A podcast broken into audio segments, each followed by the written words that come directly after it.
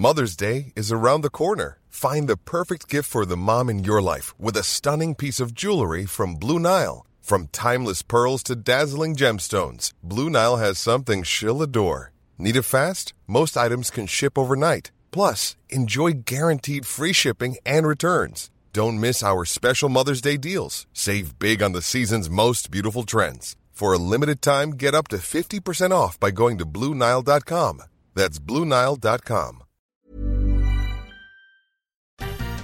Vous aimez le sexe? Vous aimez les podcasts? Vous aimez le théâtre? Alors pourquoi ne pas venir voir un podcast de sexe au théâtre, bien sûr? Ce dimanche 23 février, Monsieur Poulpe et Camille Emmanuel font crac-crac en public, au théâtre de l'œuvre à Paris.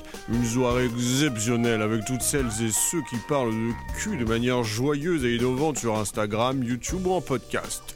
June de Jouissance Club, Camille de Je m'emballe Clito, Benjamin Nevers d'Entremecs, Queen Camille, Sophie-Marie Larouille d'À bientôt te revoir et Lorraine Bastide de La Poudre. Et bien d'autres surprises. Un vrai club du cul 2.0 à 19h au théâtre de l'œuvre à Paris. Prends vite tes places, baby. Précédemment, donc crac crac. Attention, la bombe est là Avancez, avancez Équipe Delta, prenez par la tour Est. Lieutenant, j'ai trouvé la bombe Décrivez-la moi 1m90, brun, sexy, les pecs saillants. On dirait bien que c'est Monsieur Poulpe Eh oui Ouais. Bienvenue dans Crac Crac, le podcast qui ne sort pas tous les 15 jours, mais tous les 15 jouir. Oh Quel plaisir de nous retrouver dans vos oreilles. Et nous sommes plusieurs à pénétrer vos lobes pour m'accompagner. Camille Emmanuel, bonsoir Camille. Bonsoir Poulpe. Mais également Maxime Donzel, salut Maxime. Salut Dans cette émission, on va parler de sexe, on va parler de séries, bref, on va parler de sexe dans les séries. Alors, euh, pas dans les très vieilles séries, bien sûr, hein, parce que ça n'a pas toujours été comme ça. Souvenez-vous, au début, dans les séries, il n'y avait pas trop de cul. Par exemple, on on n'a jamais vu l'anatomie de Euh, ni le magnum de Magnum, et encore moins le Mimi euh, de Mimi Mati. Mais depuis une vingtaine d'années, on vit une période bénie. Il n'y a jamais eu autant de séries, mais surtout, il n'y a jamais eu autant de cul dans les séries. C'est fou. Il y a plus de God ceinture sur Netflix que dans le sac à main de Nikita Bellucci.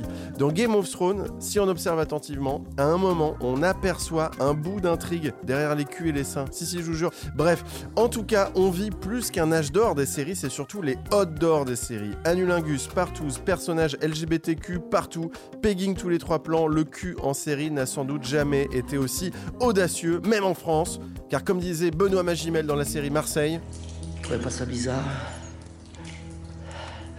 Qu'on se touche les hommes en parlant de Picasso Hein Et merci Benoît, on te fait les bisous.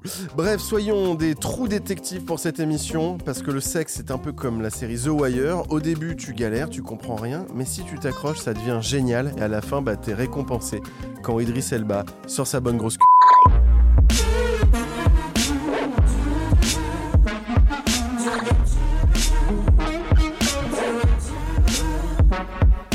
Merci Poulpe pour cette intro très visuelle. Alors tu sais que j'ai d'autres passions que le sexe dans la vie. Oui, les cubis de vin rouge. Euh, ouais, aussi. Mais je regarde énormément de séries, surtout depuis que j'ai un enfant, et donc une vie sociale tout aussi passionnante que l'intrigue des deux saisons de Planqueur. Seulement voilà, en tant que journaliste Q, je suis tombée ces derniers temps sur pas mal d'articles alarmistes sur l'impact du binge-watching sur nos vies sexuelles. Petit florilège.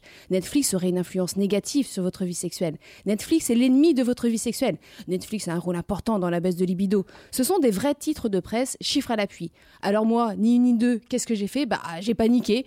Parce qu'en y pensant, c'est vrai qu'un mardi soir, à 21h15, entre un cuni et un épisode de Fleabag, ben mon cœur balance pas trop en fait. Mais j'ai mené l'enquête et en fait tous ces articles sont un peu concons.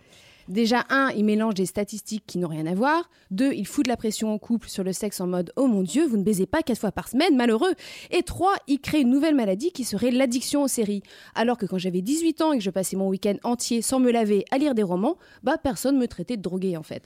Les séries d'aujourd'hui parlent de sexe et peuvent nourrir notre imaginaire sexuel. J'ai fantasmé sur Kevin Bacon dans I Love Dick pendant des semaines. Mon mec est devenu dingue du personnage de Nurse Elkins dans The Nick et on a tous les deux très très envie de faire l'amour à Billy Bob Thornton, le méchant de la saison 1 de Fargo.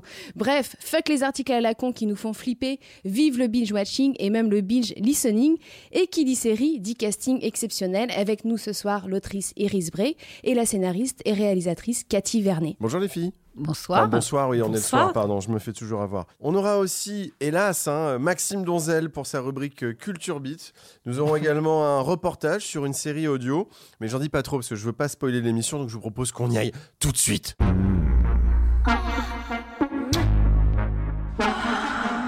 Iris, bonsoir. Bonsoir. Alors, tu as écrit un ouvrage référence sur la question des séries et des sexualités qui s'appelle Sex and the Series aux éditions de l'Olivier. Et tu viens de sortir Le regard féminin, une révolution à l'écran.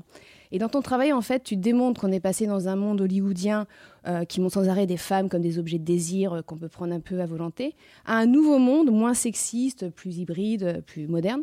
Et en fait, c'est quoi, selon toi, les séries qui ont marqué le tournant? Il y en a pas mal qui ont marqué le tournant. Je pense que Sex and the City a marqué un premier tournant parce qu'on s'est rendu compte que bah, les femmes avaient du désir et se masturbaient et pouvaient passer des journées à se masturber et qu'on n'avait pas besoin d'hommes pour jouir. Donc ça, c'était une première révolution. Après, je pense que Lina Dunham avec Girls, elle a montré des nouveaux corps à l'écran et elle a surtout montré que le cul, ça pouvait aussi être nul. Euh, et ça, c'était une autre révolution parce qu'il vrai. faut dire que quand même, les premières fois, c'est pas toujours très joyeux, ça peut même même être très angoissant. Et, Les euh, deuxièmes non plus, d'ailleurs. Absolument, même toute sa vie parfois, notamment si on est Lina Dunham. Donc il y a eu ça. Et puis après, pour moi, il y a, il y a Jill Soloway qui arrive avec euh, Transparente et I Love Dick. Et là, on passe euh, bah, à un autre niveau parce que c'est une réinvention des sexualités de personnes euh, cisgenres ou transgenres, hétéros euh, ou non, qui se cherchent ou non.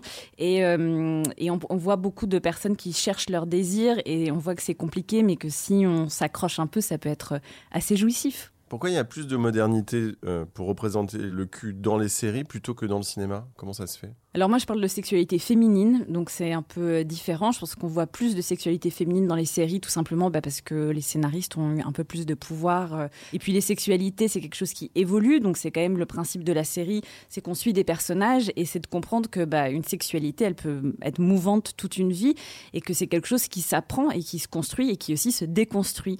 Et je pense que du coup l'univers sériel permettait ça en fait, de voir vraiment l'évolution des personnages avec une évolution de, de leur vie sexuelle et que c'est pour ça que c'est devenu passionnant et qu'il y a aussi des femmes de pouvoir qui sont mis euh, à écrire euh, des rôles féminins où on passait du temps euh, avec ça. C'est-à-dire que Sex and the City, c'était showrunné par des hommes, enfin c'était des, deux créateurs hommes, euh, mais il y avait beaucoup de femmes dans la salle d'écriture. Elles m'ont dit que ben, un jour, elles avaient dû dessiner en fait un clitoris devant les showrunners, qui sont des hommes gays, qui ne connaissaient pas l'anatomie féminine. Donc euh, voilà où on en était en fait à la fin des années 90. Et puis après, on a eu Jenji Cohen avec Orange is the New Black, on a eu Jill Soloway, on a eu des femmes politisées qui ont compris que le sexe aussi c'était politique et qu'il fallait faire passer des nouvelles idées avec les scènes de sexe. Il y a souvent dans les, les grosses séries blockbusters, euh, type HBO, etc.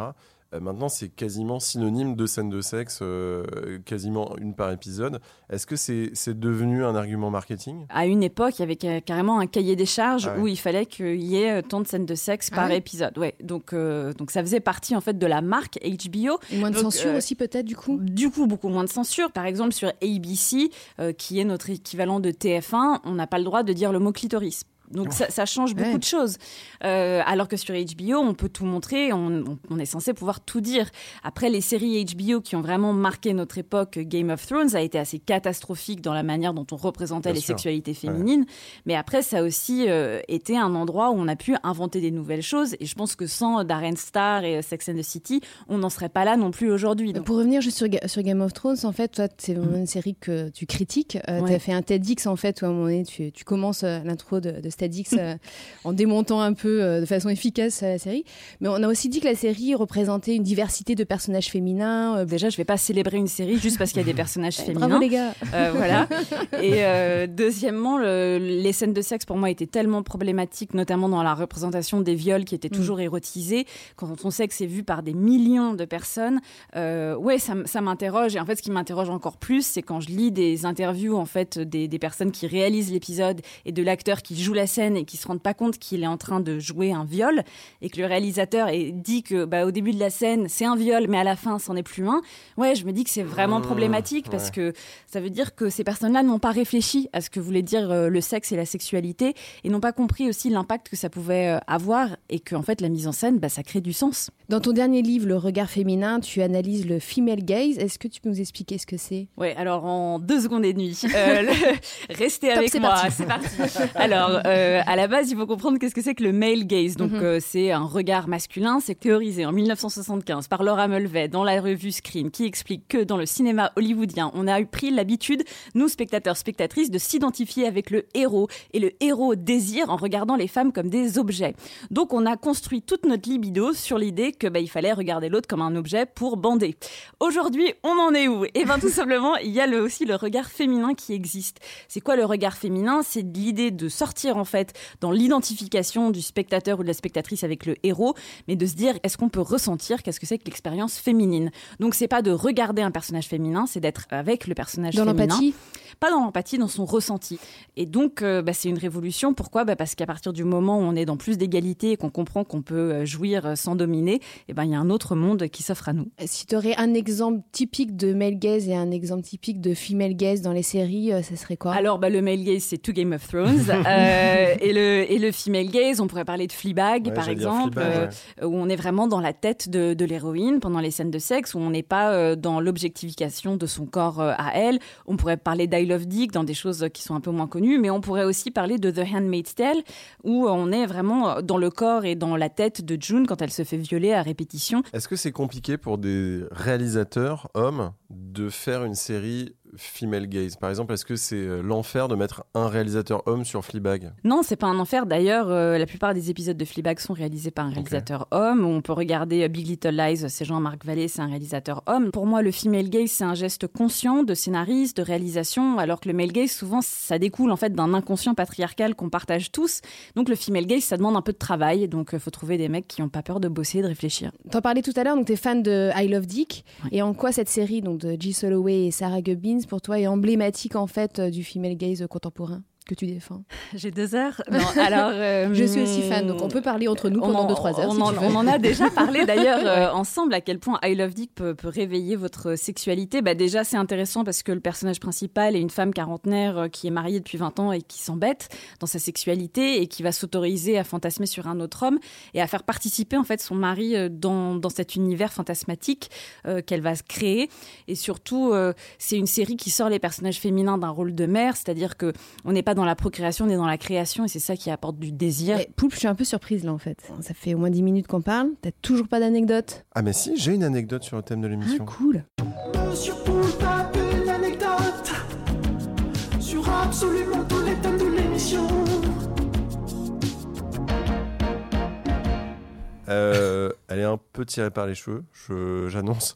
J'étais en dédicace pour une, une série que je sortais en DVD. J'étais dans une convention euh, de jeux vidéo. Et à côté de moi, dédicacé le professeur Arturo de la série Sliders, Les mondes parallèles sur M6 dans les années 90. Ah ouais, je vois déjà que je perds des gens autour de la table. Mais c'est aussi le meilleur copain de Indiana Jones. C'est son pote barbu qui a dans tous les films d'Indiana Jones. Donc j'ai le professeur Arturo à côté de moi. euh, et on dédicace et tout. Il y a des gens euh, voilà, qui sont en face de nous et tout. Et euh, donc cette émission, elle parle de sexe et de séries. ok? Et le professeur Arturo, il m'a dit Waouh, ta queue est vachement plus longue que la mienne. Voilà, c'est à voilà. peu près, ça rentre à peu près dans le thème de Ouais. l'émission. J'avais pas d'autres anecdotes, donc vraie anecdote. ouais. C'était l'anecdote de Monsieur Poulpe sur tous les thèmes de l'émission. Alors vous savez, dans les séries comme par exemple Mission Impossible, il y avait plein de gadgets high-tech trop bien. Bah nous aussi, dans cette émission, euh, on a un répondeur. Ouais, ouais, ouais, ouais, ouais. Donc j'ai demandé un peu au boss du game des séries françaises de nous raconter une anecdote sur notre répondeur. Vous voyez bien sûr de qui je parle. Je parle de Patrick Puydebas, aka Nicolas d'Hélène et les garçons. et plus récemment Nicolas des Mystères de l'amour. Alors je le rappelle quand même une moyenne de 800 000 téléspectateurs par épisode. Et là, tout le monde ferme bien sa gueule. on va écouter Patrick Puydebas. Alors, il m'est arrivé un truc euh, un peu particulier. Euh, j'ai testé le Viagra avant qu'il sorte en France. Il venait des États-Unis. C'est quelqu'un de la production qui m'avait procuré ça, en me demandant euh, d'essayer et de me dire ce que ça donne. Bref, j'ai essayé avec ma copine de l'époque.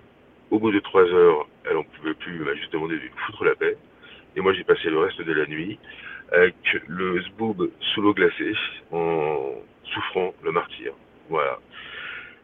Et c'était pas évident, et c'est comme ça que j'ai appris le mot priapisme. Ciao à tous.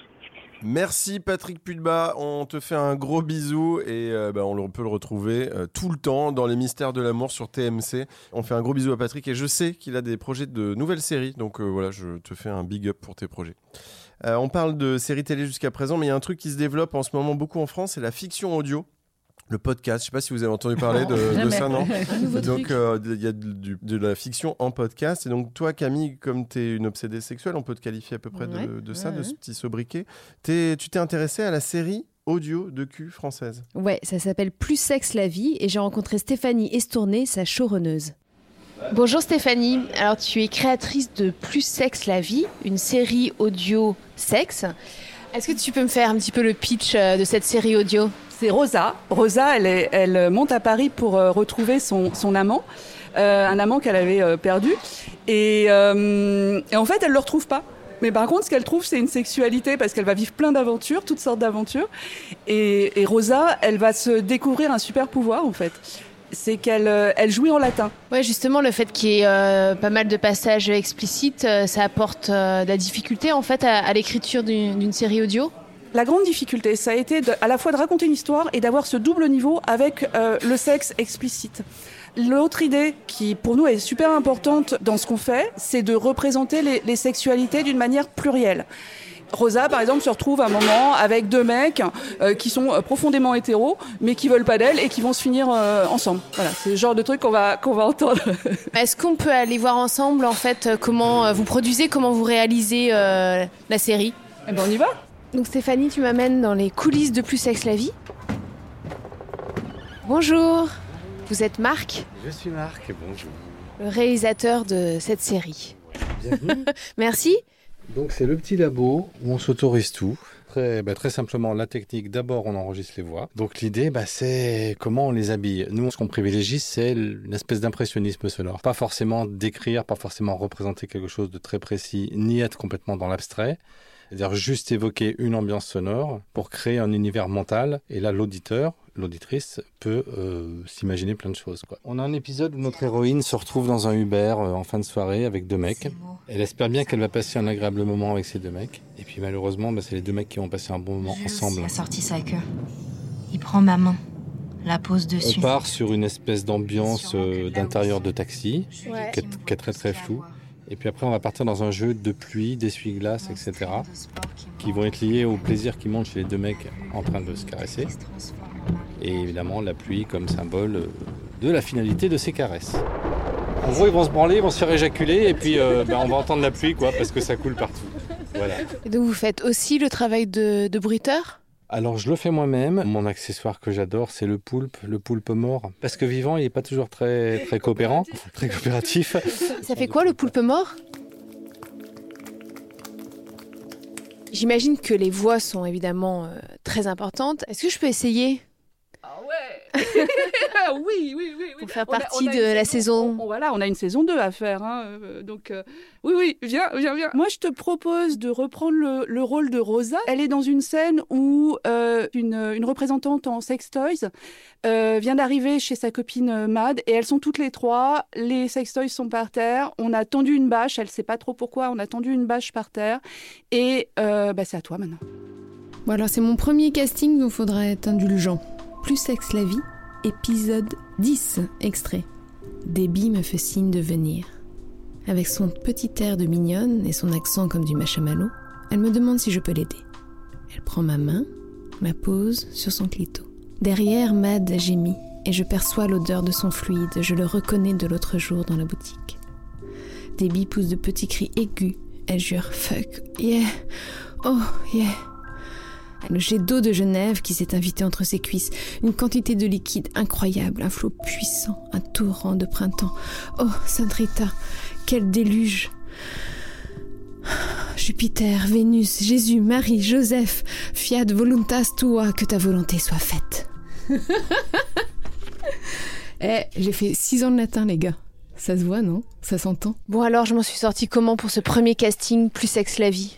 Le latin, c'était très bien. Très, Ouais, très hein. bien. Ah ouais, ouais, ouais, ouais, ouais. Et c'est pas facile de trouver une comédienne qui sache faire le plaisir et le latin. On trouve un rôle Ouais, c'est vrai. On lui écrit un rôle Bon, on a très hâte euh, d'écouter la suite de Plus Sexe la vie alors. Merci à tous les Merci deux. Merci. Camille, merci. Merci Camille, t'es vraiment la Jack Bauer du journalisme, c'est-à-dire que tu travailles que 24 heures par mois, c'est ça à peu près? Mhm. Mhm. Attends, là, excuse-moi, on m'a pas, j'ai du taf. Waouh, ok. Mais je le vois, il est là avec son chapeau melon et sa bite de cuir. C'est Maxime Donzel. Ça va, Maxime? Ça va et toi? Très bien. Maxime, j'hésite. Euh, Si ta bite était une série, elle s'appellerait Big Little Lies ou American Horror Story? On va partir sur True Blood. Trouble. L'horreur absolue. Ok, tout le monde se met sur les starting blocks, car voici Maxime et sa rubrique Culture Beat. Et oui, bonsoir, je m'appelle Maxime et je vois des beats partout. Alors je viens vous aider à trouver du sexe dans la pop culture. Alors pour cette spéciale sexe et série, j'ai eu comme un flashback. Je me suis souvenu d'une époque, il y a bien longtemps, où pour voir des gens tout nus, bah il suffisait pas de dire Siri, montre-moi des zizi. Très bien, voici des zizi. Oh merde, pardon, j'ai oublié de. Ah, elle est pas mal celle-là. Euh, bon, concentre-toi. Euh, oui, jadis, quand nous étions des jeunes obsédés, bah c'est grâce aux séries qu'on pouvait un peu se rincer l'œil. Que serions-nous sans les collants de Thierry Lafronde, le torse velu de Magnum, les fesses moulées des flics de Chips? Même à la télévision française, il y avait moyen de mater, notamment avec la série Les Brigades du Tigre, qui avait trouvé la bonne excuse pour balancer de la nudité. Ça se passait dans les années 20. Ah bah, et les années folles, et ces artistes qui peignent des modèles seins nus, ces policiers qui font de la boxe française en maillot de corps, ces rapports hommes-femmes d'un autre siècle. J'ai renvoyé les domestiques pour être seul avec vous. Je veux que cette soirée soit un feu d'artifice. Dieu, quel homme Alors, désolé, mais en fait, euh, même mon amour pour les moustaches ne me permet pas de supporter ça, je suis désolé. En fait, pour montrer des mecs pas mal, il fallait qu'il y ait une raison si possible absurde, et dans les années 80, aucune excuse n'était trop énorme. Un homme venu de l'Atlantide vit sa vie quotidienne en slip jaune. Dans Code Quantum, un mec voyage dans le temps et perd ses vêtements au passage, on sait pas pourquoi, mais le meilleur, c'est James West, dans Les Mystères de l'Ouest, qui dans quasiment tous les épisodes se retrouve nu et attaché, son torse poilu, bronzé et musclé bien en évidence. Je suppose que chacun de nous a son style. Oh, je suis du type passif. Et vous, qu'êtes-vous exactement? Oh ben, on sera du type actif sans problème, hein, on peut toujours s'arranger.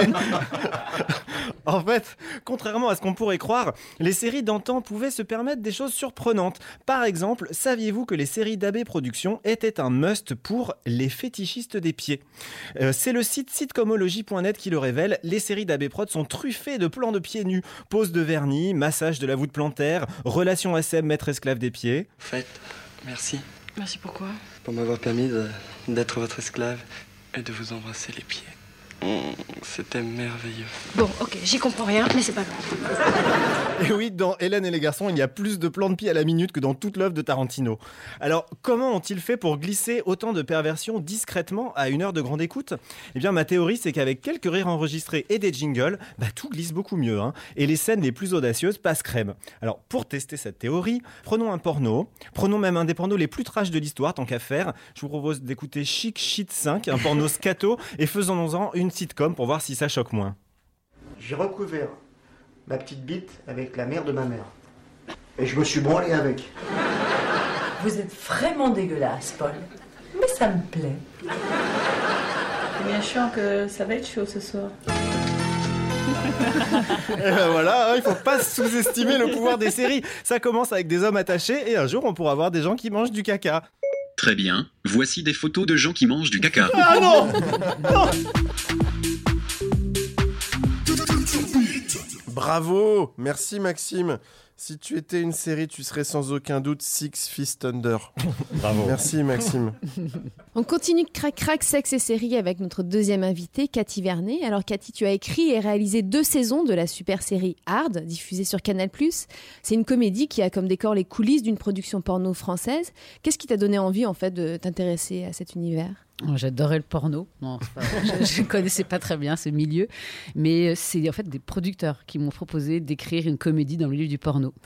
Et c'était des hommes. Eux, ils voyaient plus une histoire euh, avec les acteurs euh, dans, dans ce milieu-là. Et moi, j'ai proposé de, de m'introduire, hein, sans faire de jeu de mots pourris, dans ce milieu par une femme qui ne connaissait pas. en fait, qui était plus de mon milieu, donc euh, euh, bourgeoisie de, de l'Ouest parisien, et qui euh, perd son mari dès la deuxième minute de, de la série, et qui est obligé de, de reprendre en main la- la- son entreprise, qui est donc euh, une production de porno.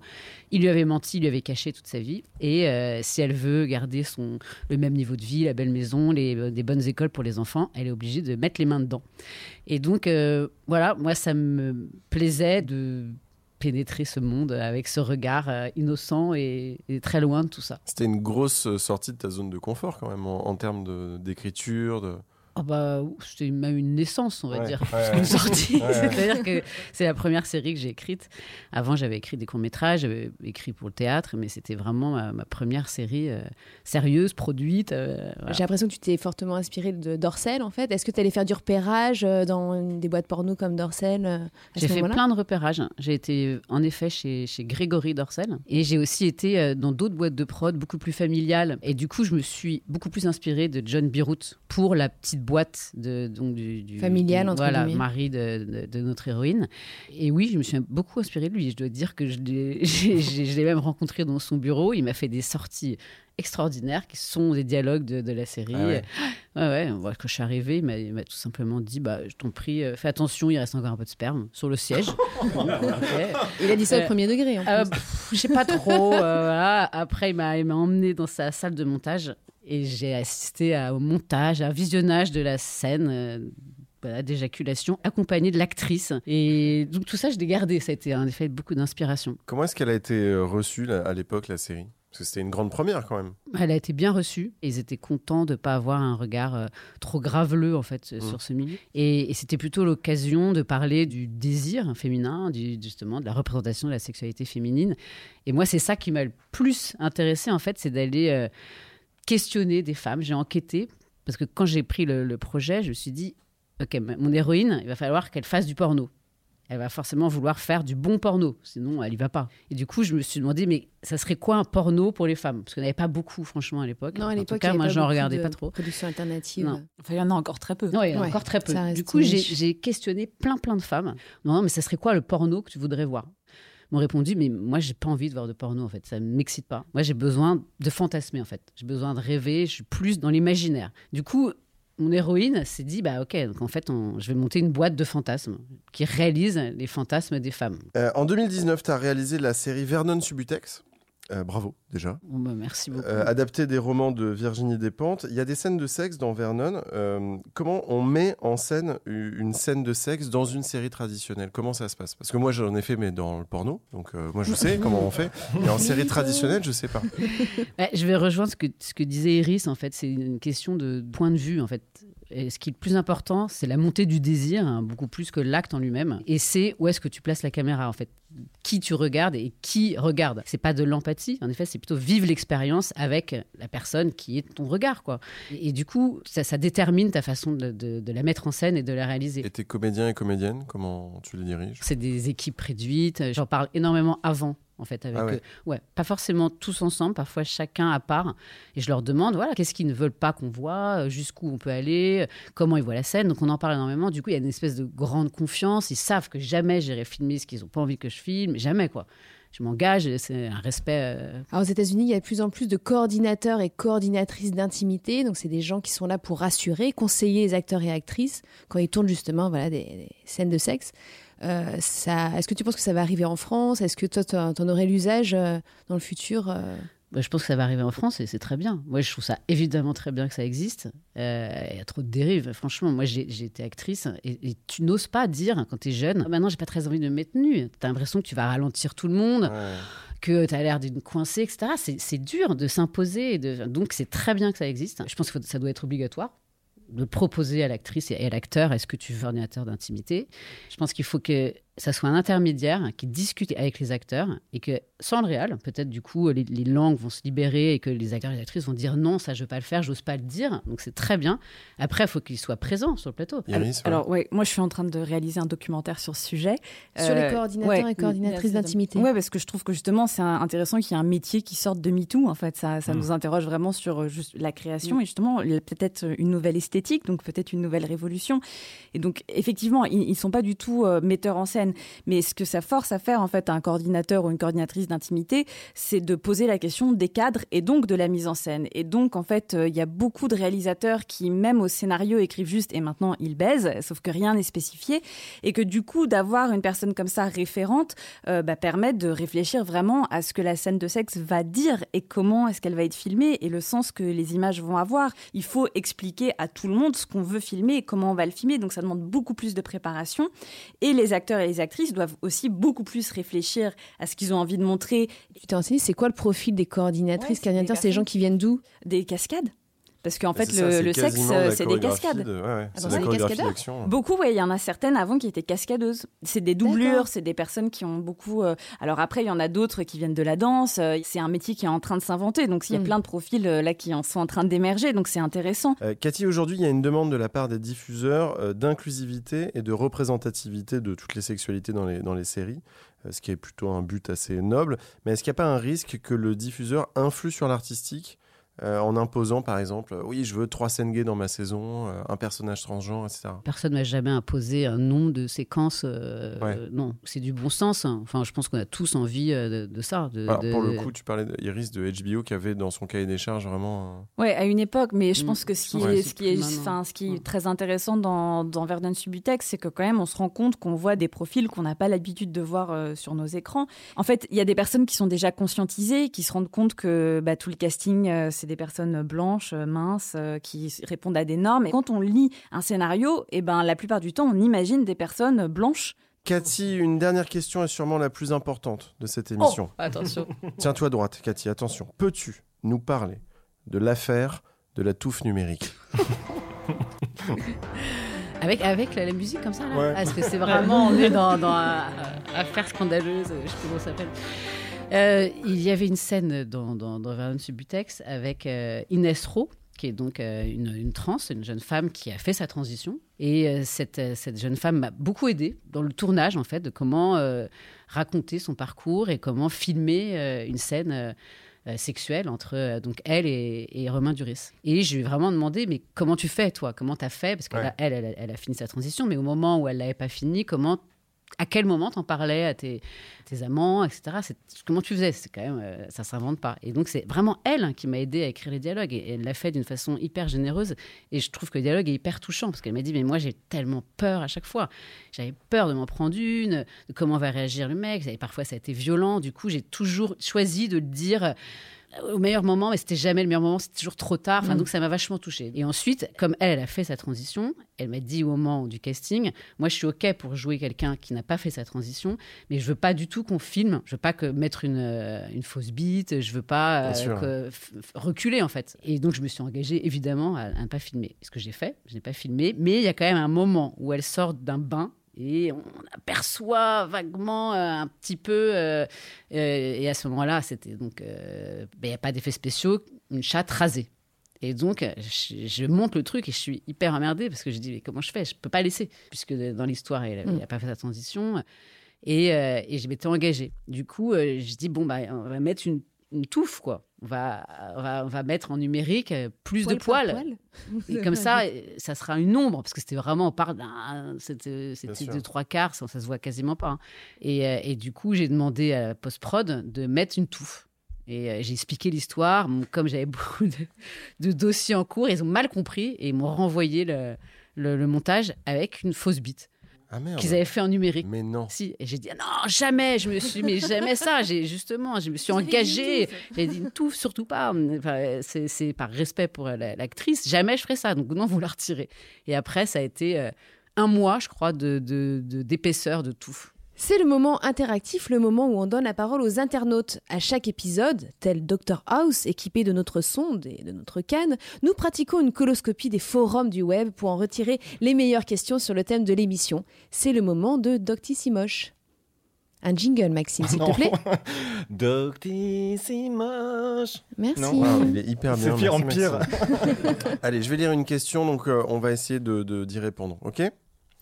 Je sens que vous en avez marre. Non, pas du tout. Non, bon, non, ok, non, d'accord. euh, on est, Ah. Alors, la première question, c'est un internaute ou une internaute qui s'appelle Phil27EK.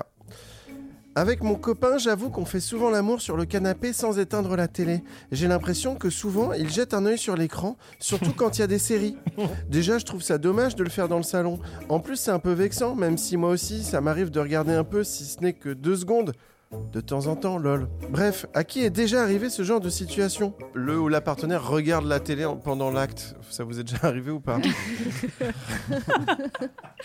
Mais qui a encore des télés aujourd'hui La première question. Ouais, Euh, c'est de deux, qu'est-ce qui vrai. peut être diffusé à la télé aujourd'hui Je ne sais pas. euh, aucun Ouais, intérêt. aucun intérêt, question. ouais. Faut surtout changer de Ouais, c'est partenaire. ça, c'est que son mec s'emmerde avec elle. hein, Voilà, et qu'il est ouais, addict à ouais. Game of Thrones. Et qu'il faut Bon, si, tu nous écoutes, Phil 27K, euh, il faut donc choisir quelqu'un d'autre. Une autre question de Chaos Runt. Être amoureux d'un personnage de série, c'est plus pathétique que d'aimer une meuf de manga ou moins? Smiley. si aimer une meuf de manga, c'est 10 sur 10. Être attiré par la personnalité d'une meuf de série au point de chercher dans la terre entière une meuf qui ressemble, c'est fou à 7 sur 10 5 sur 10 Ou 0 sur 10 Attends, j'ai mettez- besoin de relire parce que je comprends pas la question. c'est- quand même plus pathétique, je pense, d'être amoureux d'un personnage de manga. Ah, tu Non trouves Ouais, je suis pas sûre. Moi, moi, je trouve ça pas si pathétique que ça. Je pense que ça peut ouvrir un, un imaginaire, quoi. Le manga Bah, le manga ou la série. Ah, mais la série, de la mais je- je- fiction. je, euh, demande si c'est plus ou moins pathétique par rapport au manga. Moi, je pense que c'est moins pathétique de tomber amoureuse de. Euh, Mais pourquoi? Je veux dire, il y a plein de mangas qui sont super. Ouais, mais j'aurais du mal à trouver le, le- Oui, le, le pan- même. le quoi. pendant humain. Le quoi. pendant humain, alors Ouais. que tu peux peut-être trouver euh, le même que. T'es pas amoureuse de Dragon que Ball Dick, quoi. Moi, c'était plutôt Jeanne et Serge. Ah oui. Ah Jeanne là. ou Serge Les deux ensemble. coup, de, coup de match de volleyball. C'est quoi sinon le personnage qui vous a le plus euh, rendu euh, dingue dans en les manga? séries? Non, non, la série en général. En humain. Ah, moi, en humain, le dernier, c'est le prêtre dans, Ah mais oui, euh, dans Ouais, Fleabag. Hashtag Hot Ouais. Priest. Ah mais sûr. évidemment. Voilà, c'est. euh, C'est fou, hein J'avoue que j'ai un peu succédé aussi. Ouais, bah l'acteur, il est dans mon équipe. Il est dans ton équipe Ouais, C'est ouais, vrai ouais. C'est vrai Dans ton équipe. Je savais pas. Il est PD. Ah, ouais, d'accord. je croyais moi, j'étais sur le de volleyball. Et toi, Iris, ton fantasme absolu actuel Bah, euh, moi, j'aime beaucoup une série en ce moment qui est sur Canal+, qui s'appelle Work in Progress. euh, qui est vraiment géniale et je dois dire que j'ai un méga crush euh, sur les deux personnages principaux qui est donc euh, une femme lesbienne obèse de plus de 45 ans et son, son petit ami qui est un homme euh, trans. Je trouve que c'est une série assez sexy en ce moment, même s'il baisse dans le noir. Donc euh, du coup, bah, c'est peut-être encore plus sexy. T'imagines quoi Ouais. C'est comme une sorte de podcast finalement. euh, Exactement. Pour aller plus loin sur le thème sexe et série, je vous recommande le petit manuel Sex Education avec des photos de la talentueuse Charlotte Abramow et In English, le dernier livre de la célèbre showrunneuse américaine G. Soloway dont on a parlé tout à l'heure. Ça s'appelle She Wants It, Desire, Power and Toppling the Patriarchy, un beau programme et elle raconte avec force et humour son parcours.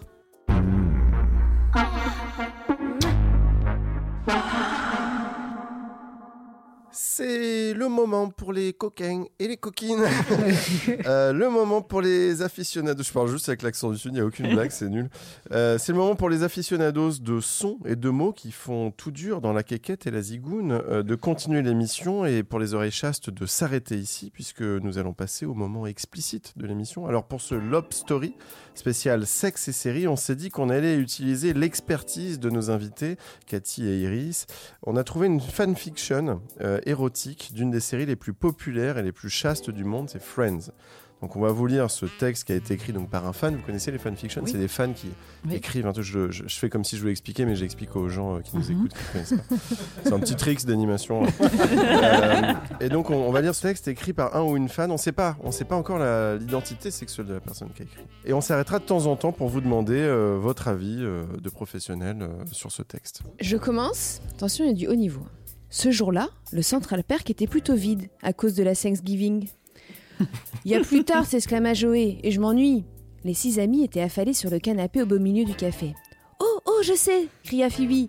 On devrait faire une partouze Soudain, Ross prit son synthétiseur et joua un morceau. Tout le monde commença à se déshabiller. Alors là, Cathy, au niveau de la mise en place de la situation, euh, on est comment en termes de crédibilité? Là, je vais avoir du mal à placer la caméra pour. dans un truc vraiment de, de point de vue et de- d'expérience en euh, pur féminine. texte, en pur texte. Oh, c'est complètement crédible. C'est cré- Je c'est les vois hyper tous. crédible, euh. On attend cet épisode où ils partent tous tous. On continue. Joey tira la culotte de Monica sur le côté.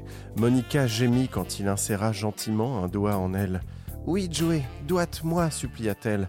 Elle avait souvent imaginé le doigt de Joey en elle, mais elle n'avait pas réalisé que ses doigts étaient bien plus épais. Il avait posé sa main sur son pubis afin d'appuyer sur son clito à chaque fois que son doigt entrait. Alors que Monica allait atteindre l'orgasme, Joey approcha ses lèvres du clito et se mit à le sucer. Yeah, baby cria Chandler. Phoebe se pencha vers lui. Waouh, moi aussi j'ai envie de doigter Monica. Une petite question pour Iris, là, tu as plutôt l'impression que ça a été écrit par un homme ou par une femme c'est une très bonne question. J'allais commencer en disant c'est vraiment un mec qui a écrit ça et puis là tout d'un coup j'ai un doute. Ah, on a un indice quand même. Bah, le clitoris, ouais, donc on se dit que c'est peut-être plus une femme. Eh ben, qu'elle sait où je suis pas sûre parce qu'en fait, le surnom c'est Dudeman85. Alors on, on Pas sait pas, on sait pas c'est une fille un garçon, Mm. on sait pas. Mais a priori, ce serait plus une fille selon toi. Non, je sais pas, mais enfin, je suis contente que ce garçon sache où est le clitoris. Après, on n'est pas sûr parce qu'on n'est pas dans la caméra, donc de quel. Enfin, voilà. Oui. Il y a une suite très gratinée. Troisième extrait. Alors pour épicer un peu les choses, pour euh, rendre les choses encore plus un peu olé olé, on a traduit avec Google Translate, en fait, le texte qui était à la base en anglais, comme les sous-titres des séries piratées. Chandler se masturba en les regardant. Rachel le regarda avec passion. Tu vas me laisser ça? Elle a demandé. Chandler voulait sa bite dans la bouche de Rachel depuis 20 minutes. Mettez-le, murmura-t-elle. Il le lui a donné et a été compensé par une succion humide et chaude. Phoebe retira sa bouche de l'habit de Joey. Va me faire foutre, Joey Tribbiani, a-t-elle dit. Alors Cathy et Iris, là- C'est va me faire foutre traduit. On Euh, adore. Cathy et Iris, à votre avis, là, on, on perd un peu du sens avec la traduction? Est-ce qu'il y a des petites subtilités qui- qu'on perd ou on a quand même l'idée euh, C'est vrai, c'est subtil. hein. Euh, on sent bien le conflit intérieur de chaque personnage qui, qui- qui donc donne une architecture vraiment euh, passionnante à ce récit. Enfin, vraiment, c'est, nickel. On est sur une bonne trajectoire Ouais, de ouais. personnages. Ouais. Ouais, bonne trajectoire. On finit avec le quatrième euh, et dernier extrait. Joey a continué à baiser Phoebe, faisant de son mieux pour ne pas jouir. Mais il ne pouvait plus tenir le coup. Il s'est rapidement retiré, souleva sa bite dure et humide et aspergea sa semence sur le dos de Phoebe. Ouais, c'est ça, jouis sur moi, sale connard, espèce de con, dit Phoebe. On sait pas pourquoi. Et tout à coup, un homme avec un chapeau de cow-boy qui masquait son visage fit irruption dans la pièce. Tout ce qu'on pouvait deviner de lui, c'était un sexe turgescent. Tous les Friends se tournent vers lui et se demandent qui il est. D'ailleurs, Rachel, toujours la main dans Monica, dit Qui êtes-vous? L'homme mystérieux répondit Je suis l'auteur de cette histoire, dit-il en se masturbant. Et je suis brillantissime.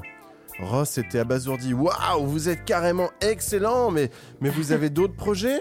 Oui, répondit-il, j'ai plein de projets de série. Si jamais Cathy Vernet est intéressée, je peux lui proposer. J'ai un 10 fois 26 minutes que les gens de France 4 aiment bien. Cool, j'y vais. Mais ça serait plutôt pour le web et le premier rôle ce serait Jarry. Donc euh, Cathy, si tu veux qu'on prenne rendez-vous pour que je te parle de mon projet, moi il n'y a aucun souci. Tu Oui. lis plus l'histoire, elle est en train de parler à Cathy, là, en fait, de la Euh, briefer. non, non, non, non, c'est l'histoire. Mais Cathy, si tu veux qu'on se Ah voit ouais, après l'émission, moi je peux Ouais, parler ouais, du projet. On va passer à la conclusion. Ouais, ok, très bien. Je te donne mon 06. Ok. crac crac, c'est fini comme euh, ma carrière d'auteur apparemment. Merci beaucoup Iris Bray. On rappelle que ton ouvrage Le regard féminin vient de sortir aux éditions de l'Olivier. On te souhaite beaucoup de succès et merci beaucoup à Cathy Vernet. On retrouve ta série Vernon Subutex, toujours dispo sur mycanal.fr et on peut aussi se procurer Hard en DVD. Merci les filles. Merci, Merci les amis. Merci à vous. Euh, merci également à Maxime Donzel, à Patrick Puy-Debat et à Stéphanie Estourné. On se retrouve dans deux semaines. Dis donc, on dirait bien que Crac Crac, c'est une série to be continued ou quoi Ouais. En attendant, n'hésitez pas à partager cette émission, à mettre un max d'étoiles. Salut à toutes. Et à tous.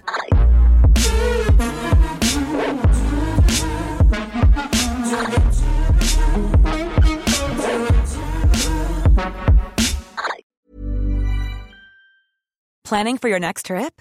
Elevate your travel style with Quince. Quince has all the jet setting essentials you'll want for your next getaway, like European linen, premium luggage options, buttery soft Italian leather bags, and so much more. And is all priced at 50 to 80% less than similar brands.